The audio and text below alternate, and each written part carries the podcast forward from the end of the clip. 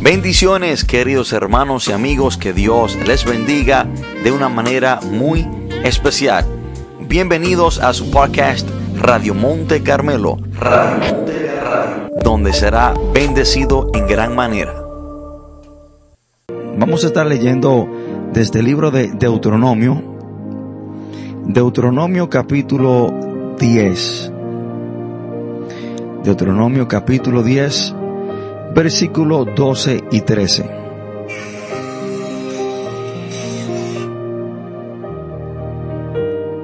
Cuando estemos ahí, leemos la palabra de Dios en el nombre poderoso de Jesús. Deuteronomio capítulo 10, versículo 12 y 13.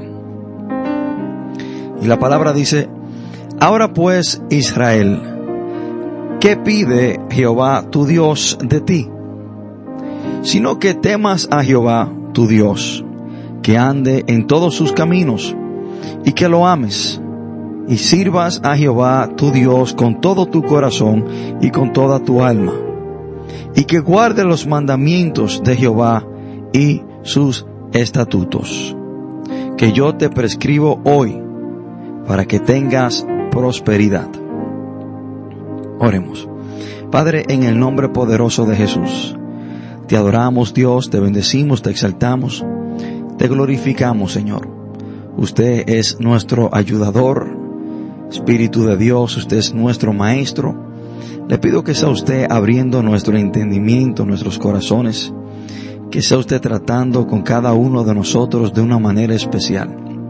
Señor, yo reconozco mis debilidades, mis imperfecciones, y sé, Señor, que apartado de usted nada bueno puedo hacer y nada bueno puedo, puedo dar.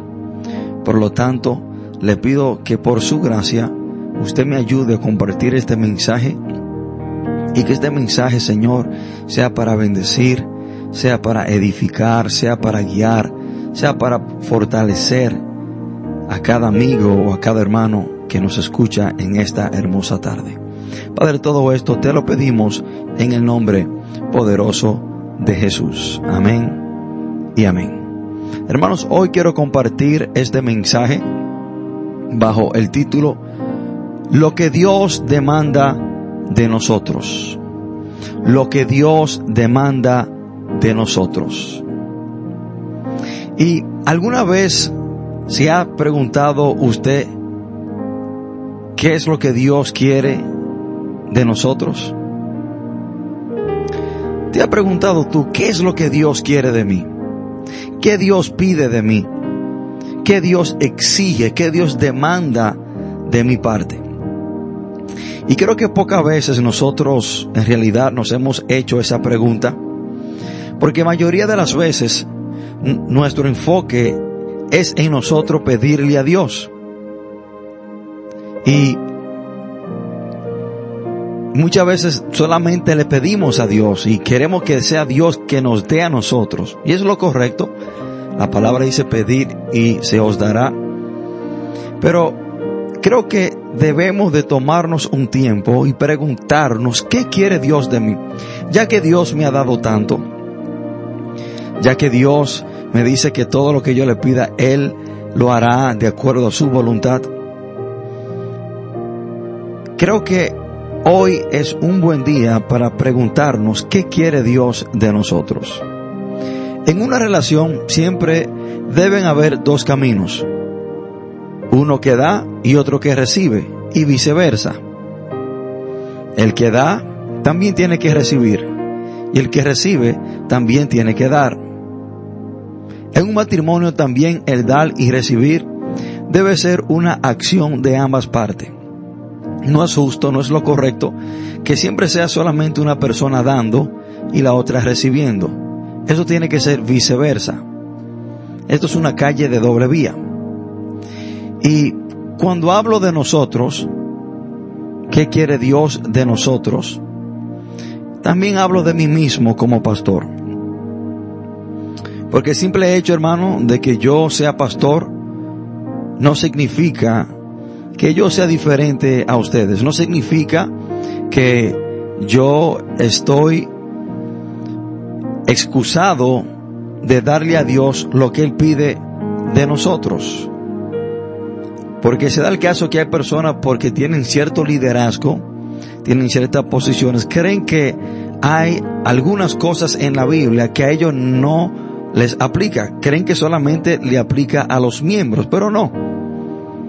Dios pide esto, lo que hemos leído en Deuteronomio 10, de cada creyente, no importa tu liderazgo, no importa qué posición tú tengas dentro de la iglesia, tu liderazgo no te excusa de los mandatos o de la cosa que Dios pide de tu parte también.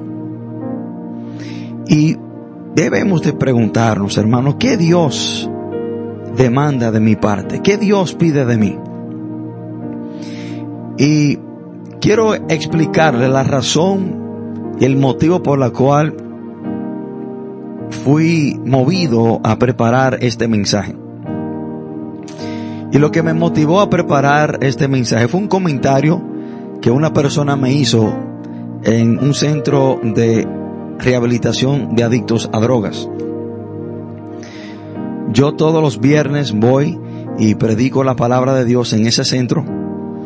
Y se dio el caso que el jueves, este jueves pasado, me tocó predicar en, en Iglesia Central y los hermanos del ministerio de, del centro de rehabilitación también nos acompañaban este jueves en la iglesia.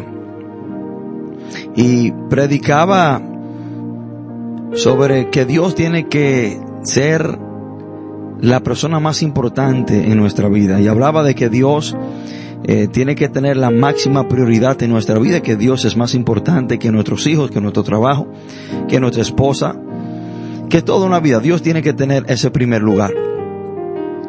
Y cuando voy al centro a predicar el viernes, estuvimos hablando del mensaje que prediqué el jueves y una persona, uno de los hermanos en el centro, me hizo un comentario que me llamó mucho la atención.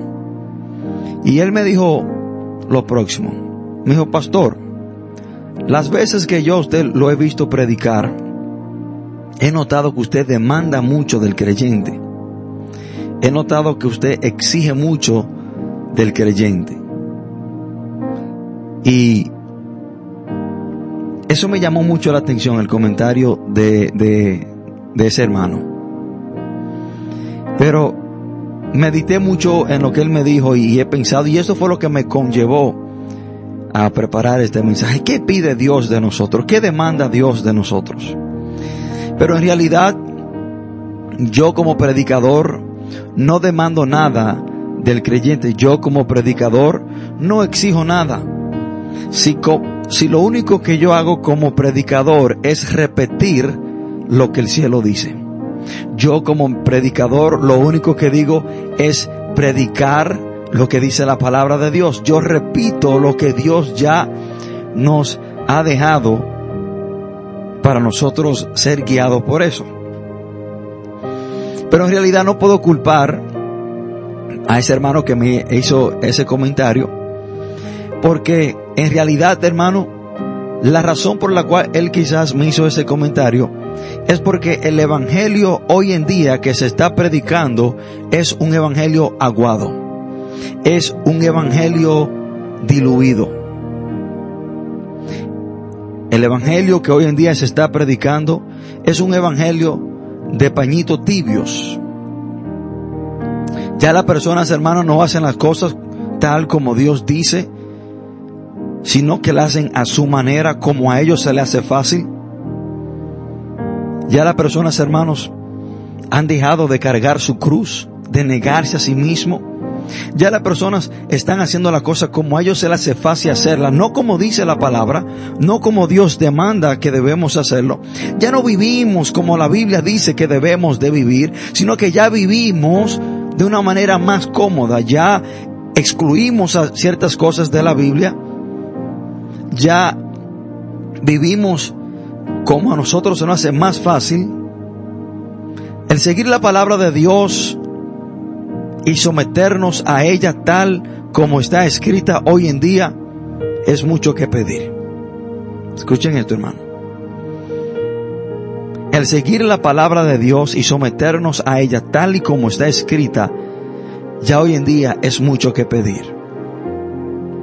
Las personas están tan impuestas a escuchar un evangelio tan diluido, tan aguado, que cuando lo escuchan tal y como está escrito en la Biblia, cuando el predicador repite lo que la Biblia dice, se escucha como mucho que pedir. Se escucha como que es una exageración. Se escucha como se está demandando demasiado.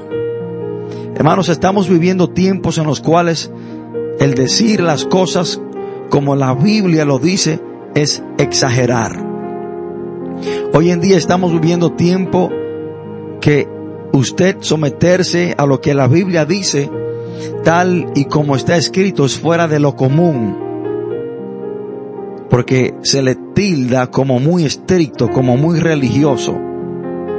Estamos viviendo en tiempos en los cuales, hermano, una persona hacer lo que la Biblia dice ya es considerado como anticuado o como muy encerrado o como que tú no debes de ser tan espiritual.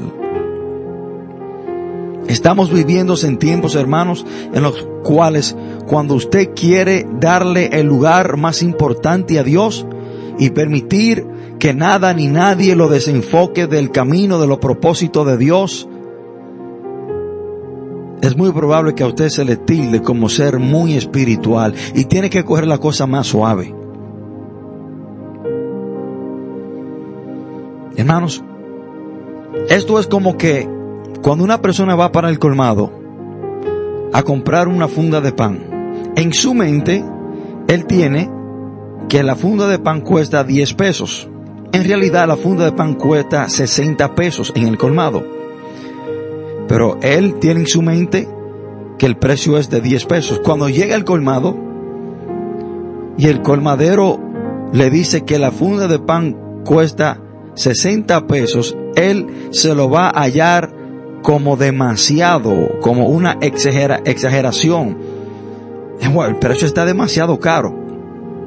Pero no es que el precio está demasiado caro. Lo que pasa es que tú te hiciste una imaginación y tú te dijiste a ti mismo que el precio era 10. Cuando tú te topas con la realidad, te choca, le encuentras demasiado caro. Así es lo que está pasando exactamente con la palabra de Dios. Hay muchas personas escuchar un evangelio diluido, aguado, un evangelio light, un, evangelio ligero, un evangelio fácil, un evangelio de, de no negarnos a nosotros mismos, un evangelio en el cual hemos dejado la cruz parqueada y no hemos ido sin ella. Y cuando escuchamos la palabra de Dios tal y como está escrita, y cuando la predicamos tal y como está escrita, a aquellos que han escuchado un evangelio aguado, cuando escuchan la palabra tal y como está escrita, y se predica tal en el contexto, se, se suena hermano como mucho que pedir, suena como mucho, están exigiendo demasiado.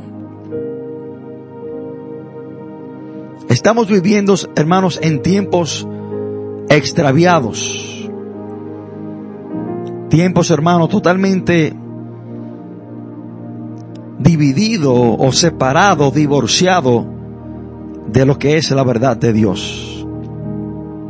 Estamos viviendo tiempos críticos, hermanos, tiempos en los cuales a lo blanco le llamamos negro, a lo negro blanco, al desorden le llamamos orden, a lo malo bueno y a lo bueno malo. Estamos viviendo en tiempos, hermano, que a un desorden en una iglesia, a gentes corriendo en la iglesia, a personas tumbando a otro, poniéndole la mano en su cabeza y tumbándolo forzada, forzadamente al piso, y algunos más revolcándose por el piso en otro lado, algunos corriendo y rompiendo sillas, algunos gritando y haciendo, y haciendo ruido muy extraño, otro con el micrófono en la mano, no profetizando, sino que adivinando, y seis o cuatro más hablando en supuestamente lenguas mecánicas, a eso le llamamos un culto glorioso. Escuchen esto, hermano. No tengo temor en decir esto. Espero no ofender a nadie. Pero es la realidad. A eso es que las personas hoy en día le están llamando un culto glorioso. Usted le pregunta a una persona que va a un culto como esto, donde hay un, desorden total, donde no se le da la prioridad a la palabra de Dios, sino que se le da la prioridad a la administración, a las profecías, que en realidad no son profecías, son adivinanzas, andan adivinando, a estas emociones, personas brincando, gritando, personas tumbando a otras personas en el piso. A esto se le llama un culto glorioso. Usted le pregunta a una persona que sale de un culto tal como ese, que cómo estuvo el culto, y le va a decir, ese culto estuvo glorioso. Ahí se movió Dios. Ahí estaba Dios. Pero debemos de preguntarnos, ¿era Dios o eran las emociones de ustedes que se estaban moviendo? Y usted le pregunta a una persona de esa, ¿y qué tú aprendiste? No, no, yo no aprendí nada, pero estuvo glorioso. ¿Y de qué se trató el mensaje? No, no, yo no me acuerdo de qué se trató el mensaje, pero el culto estuvo glorioso. ¿Y cuál era el título? El mensaje, no, no, yo no me acuerdo de nada de eso, pero el, el culto estuvo glorioso. A eso se le llama un culto glorioso.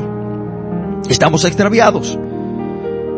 Pero, sin embargo, una persona va a una iglesia donde se predica la palabra de Dios, donde se enseña la palabra de Dios, donde la prioridad se le da a la palabra de Dios, no a las profecías, no a las manifestaciones, sino que la palabra se enseña, se predica, sin ser adulterada. Y usted le pregunta a una persona, ¿cómo estuvo ese culto? Ah, no, ese culto estuvo aburrido.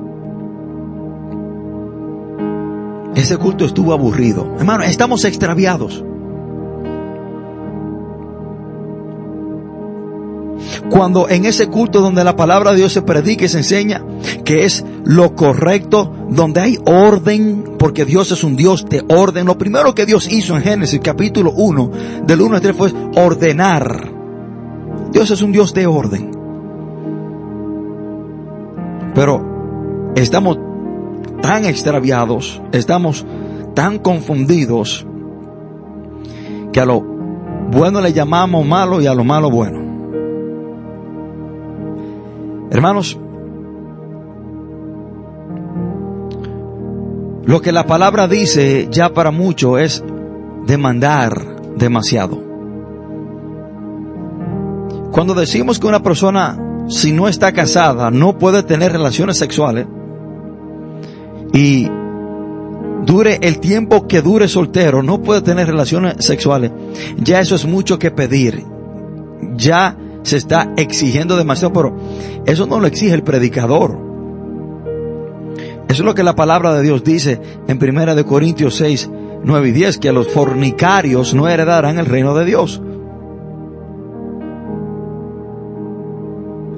O cuando a una persona se le predica que Dios tiene que ser la máxima prioridad en su vida, que Dios tiene que ser lo más importante en su vida por encima de su esposa, por encima de sus hijos, por encima de su familiar, por encima de sus deseos. Dios tiene que ser lo más importante en su vida. Esto se escucha hoy en día y suena como algo demasiado que pedir. Pero esto es lo que la palabra dice en Lucas 14, 26. Cuando Jesús dice, si alguno viene en pos de mí y no aborrece a su padre, a su madre, a su mujer e hijos, hermanos y hermanas y aún también su propia vida, no puede ser mi discípulo. Entonces, cuando se predica la palabra de Dios tal y como está escrita,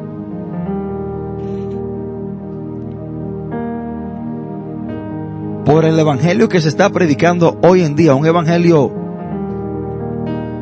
aguado, diluido, cuando escuchan la verdad, suena como demasiado. Cuando el predicador repite lo que el cielo dijo, suena como demasiado. Hermanos, pero, ¿qué pide Dios de nosotros? ¿Qué demanda Dios de nosotros? ¿Qué exige Dios de nosotros? Y vamos a entrar en esa parte después de esta pausa musical. Vamos a ver las cinco cosas que Dios exige, que Dios demanda de nosotros. Estas cinco cosas no la pide el predicador, no la pide el pastor, no la pide eh, el, el líder de la iglesia. Estas cinco cosas la demanda, la pide Dios de nosotros. ¿Qué pide Dios de nosotros? El texto que acabamos de leer, vemos que Dios pide cinco cosas de nosotros. Vemos, hermanos, que Dios exige cinco cosas de cada uno de nosotros.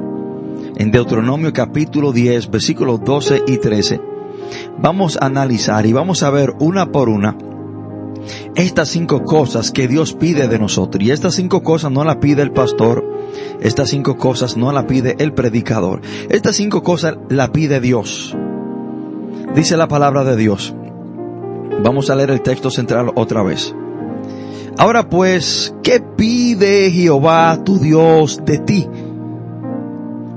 Esto no es lo que Dios pide de tu hermano en la iglesia. Esto no es lo que Dios pide del pastor solamente.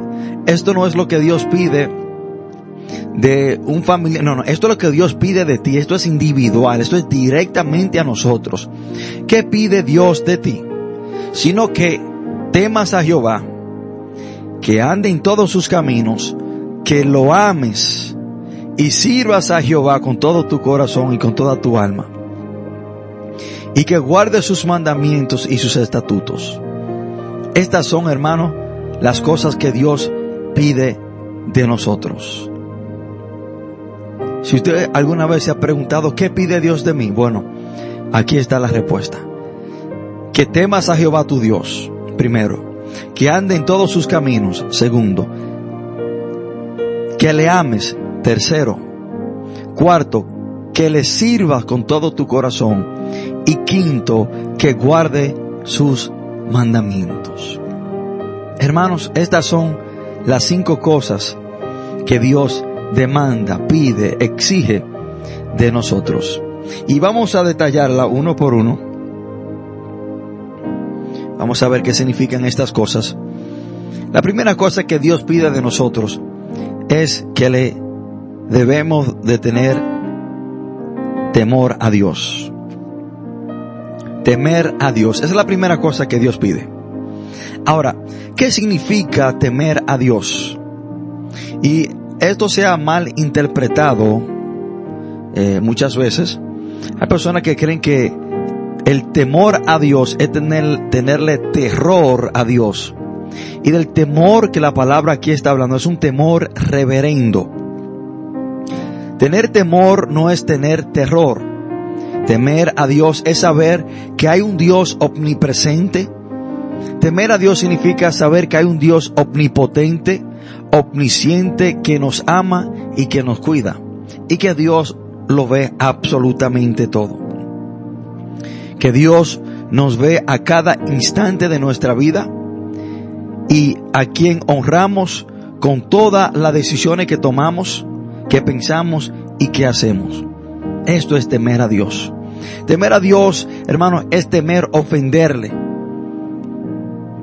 Y temer ofenderle a Dios nos ayuda a entender que todo es por Él y para Él. El temor a Dios nos aparta del mal. Y lo más importante es el principio de la sabiduría. Eso es lo que dice la palabra de Dios, hermano. Que el temor a Jehová es el principio de la sabiduría.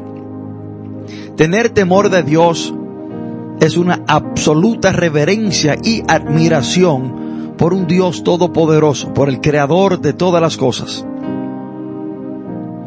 Hermano, esto nos conlleva, esto, tener temor a Dios, nos hace tenerle temor al pecado, nos aparta del pecado. El temor a Jehová nos debe de conllevar a santificarnos cada día más, apartarnos cada día más del pecado. Porque no queremos nada más en este mundo que agradar a Dios y honrar su nombre. cuando una persona teme a Dios, su mayor deseo es honrar a Dios, es agradarle en todo lo que hace, en, en, sus pensamientos, en sus acciones, en su diario vivir.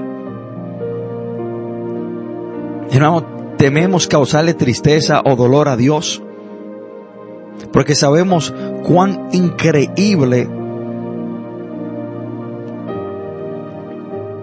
y miserable es el pecado. Y sabemos cuánto Dios lo odia. Y cuánto le duele al Señor cuando nosotros pecamos. Esto es temer a Dios. Es usted, hermano, tomar decisiones para agradar a Dios.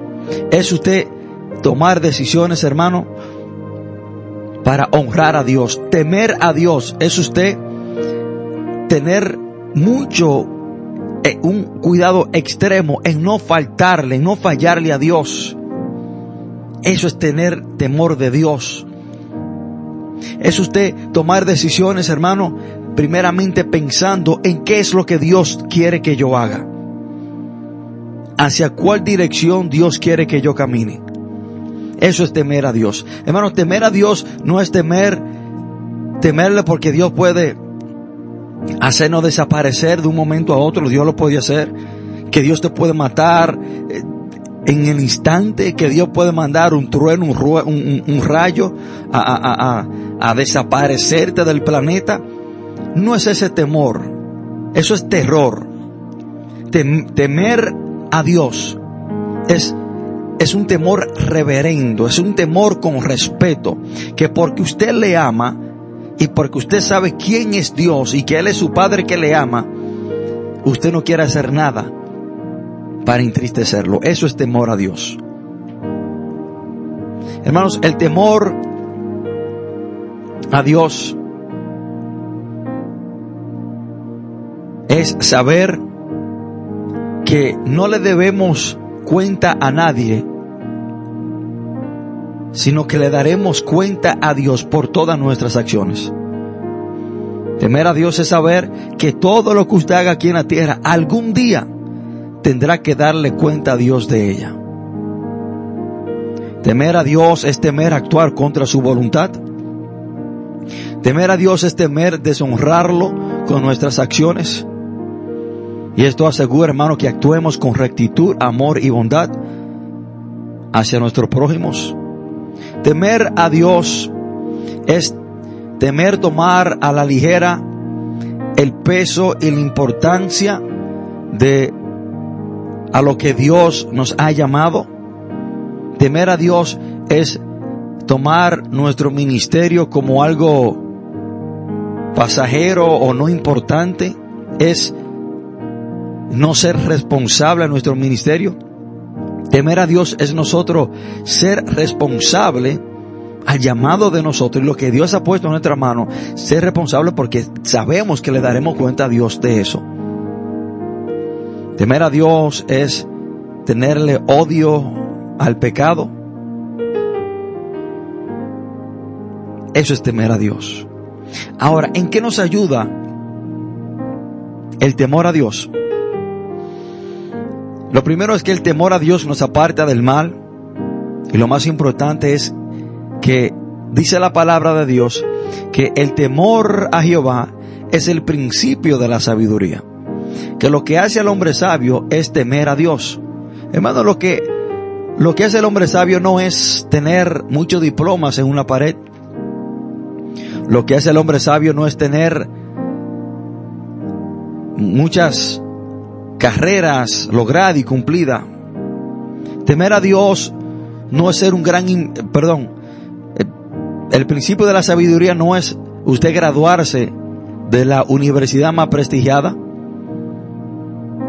Lo que usted le hace sabio no es usted tener una empresa que produzca millones y millones de pesos o de dólares. Lo que usted lo hace sabio no es el usted saber mucha filosofía o mucha historia. No, no, no. Lo que hace el hombre sabio es temerle a Dios. Proverbio capítulo 1, versículo 7. Y estos son los beneficios de temer a Dios. Dice, el principio de la sabiduría es el temor, el temor de Jehová. Los insensatos desprecian la sabiduría y la enseñanza. El principio de la sabiduría es el temor a Dios.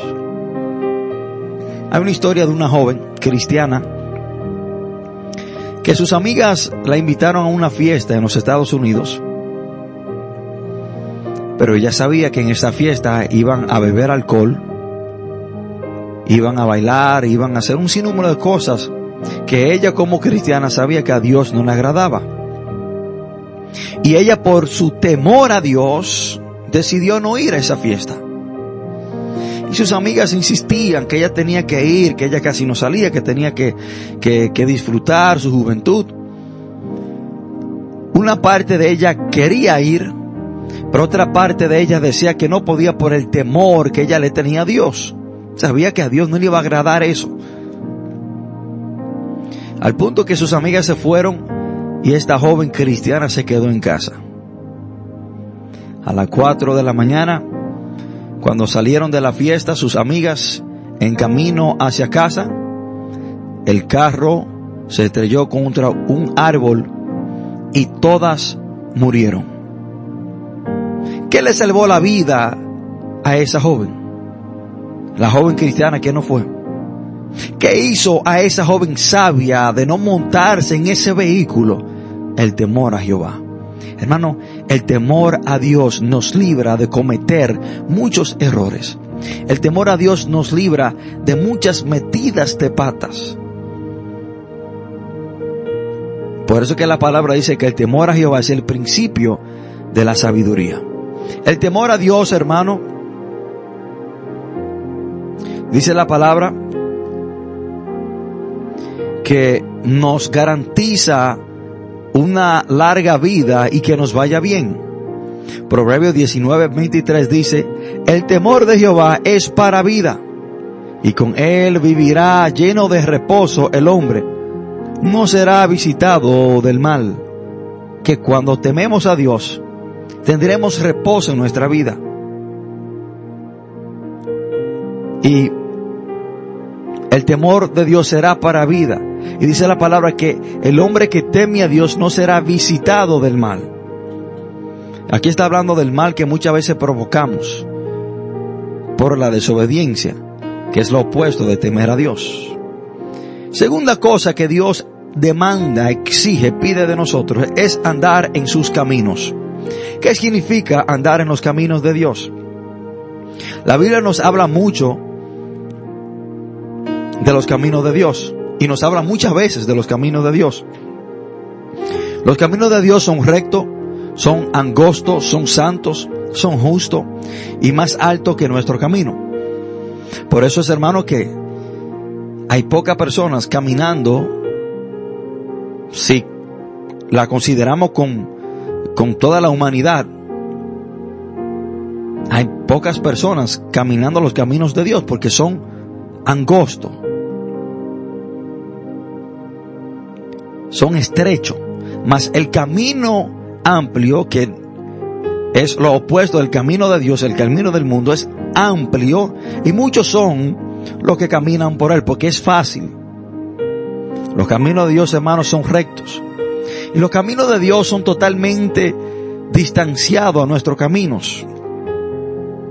Esto dice la palabra de Dios en Isaías 55.8. Hay, hay veces que nosotros pensamos qué es lo que Dios está haciendo y creemos que sabemos qué es lo que Dios está haciendo. Pero cuando viene a ver, hermano, Dios está haciendo algo totalmente opuesto a lo que nosotros pensamos. Así dice la palabra en Isaías 55, versículo 8. Porque mis pensamientos no son vuestros pensamientos ni vuestro camino, mis caminos, dice Jehová. Hermano, usted puede tener algo planificado, pero Dios puede tener planes totalmente diferentes a lo suyo. Este quizás son los caminos que usted quiere tomar o los caminos que usted cree que debe de tomar, pero los caminos de Dios son totalmente eh, muchas veces opuestos o distanciados, muy diferentes a los caminos de nosotros. Andar en el camino de Dios, hermano, no es la opción más fácil, pero sí es la correcta. Andar en sus caminos nos llevará a amarle más cada día. Nos apartará de desviarnos de ir tras nuestros deseos, nuestros propios caminos. Nos librará de caminar por caminos oscuros de maldad. Andar en sus caminos nos llevará a seguir sus pisadas, a seguir a Cristo y ser cada día poco a poco más como nuestro Señor. Al andar en los caminos de Dios llegaremos al cielo, porque el andar en nuestro propio camino nos lleva a la muerte, al infierno.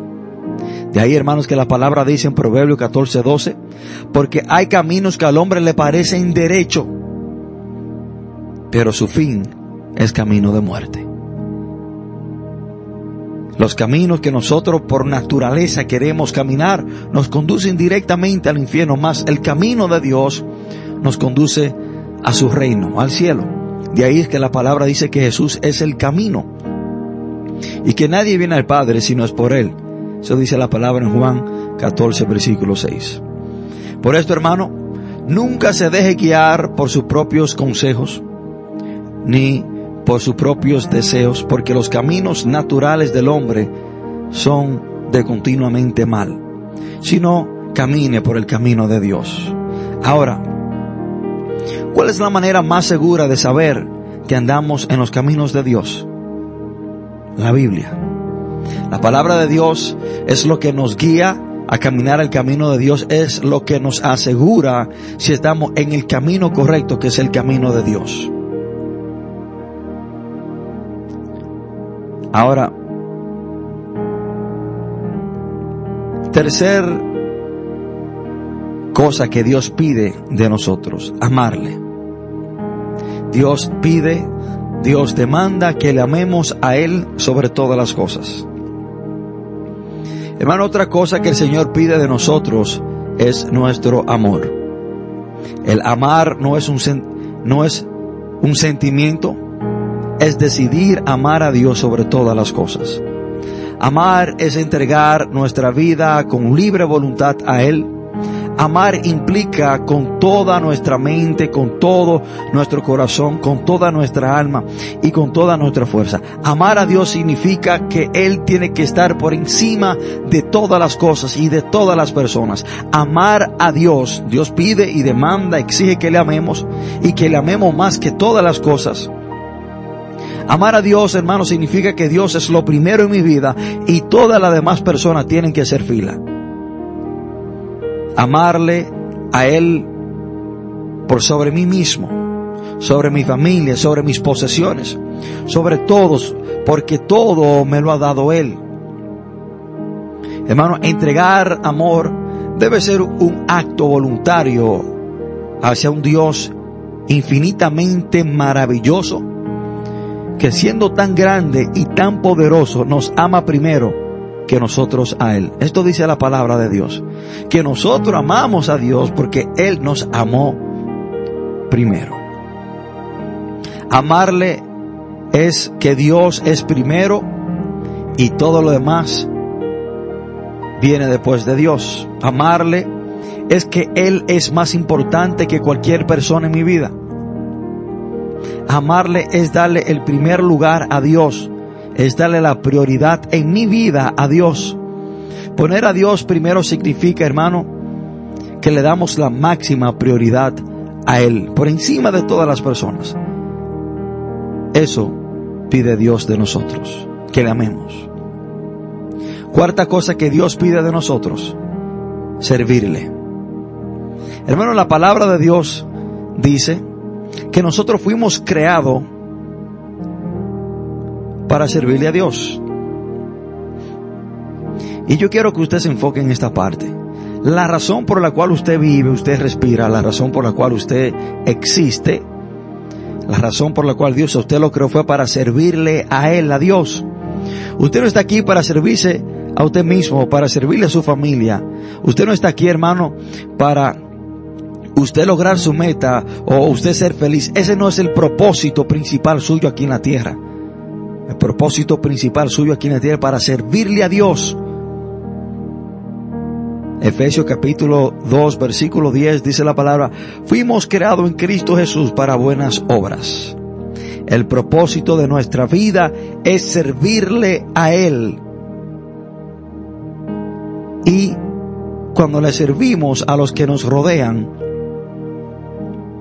es servirle a Dios también. Servir al Señor con todo el corazón y con todo el alma, como dice la Escritura, es poner nuestra mente, emociones, sentimientos y voluntad a su entero servicio, sin reserva ninguna.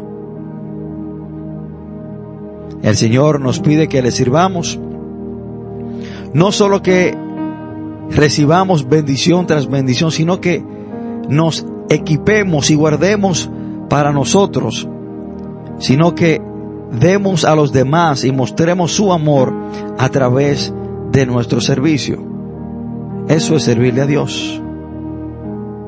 Hermanos, debemos de entender que todo lo que hacemos debe ser hecho para gloria y honra de Dios, en servicio a Dios. Y déjeme decirle otra cosa.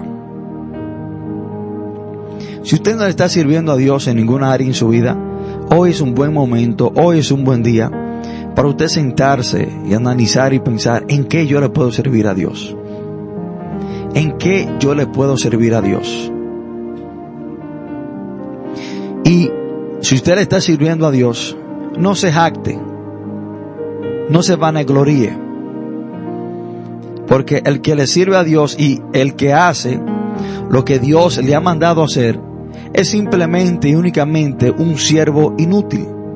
Eso dice la palabra de Dios en Lucas 17:10. Así también vosotros cuando hayáis hecho todo lo que os ha sido ordenado, decir, siervos inútiles somos, pues lo que debíamos hacer, hicimos. ¿Qué quiere decir este texto? Bueno, que si Dios a usted lo llamó a pastorear una iglesia, y usted está pastoreando la iglesia, usted no puede jactarse o vanagloriarse de que usted está pastoreando la iglesia, porque usted está haciendo lo que usted fue llamado a hacer. Usted no está haciendo ni más ni menos. Entonces que cuando un jefe contrata a una persona, vamos a decir para limpiar el piso, usted después que limpie el piso no puede jactarse de que limpió el piso porque a usted se le está pagando para hacer precisamente eso.